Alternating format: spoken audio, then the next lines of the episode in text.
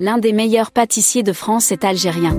Passionné par la pâtisserie dès son jeune âge, Adam Sedik a réussi le pari de se frayer un chemin en France en dépit de tous les obstacles. Cet Algérien est aujourd'hui connu dans le monde de la pâtisserie, surtout en Île-de-France. À son arrivée en France, alors qu'il avait 6 ans, Adam Sedik a vécu à Villetaneuse, dans le 93. Une banlieue où il n'est pas facile de se faire un chemin dans les métiers de la pâtisserie.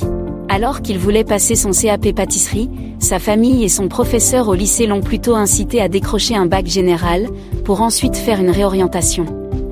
Ce n'est d'ailleurs qu'à l'âge de 24 ans qu'il obtient son diplôme de pâtissier. Grâce à sa persévérance, ce jeune Algérien a réussi à s'imposer. Devenu chef pâtissier, il crée sa propre boutique. La maison Azalée, à Gennevilliers. Malgré sa réussite, certains internautes l'attaquent surtout en raison de sa barbe et son accoutrement jugé islamiste.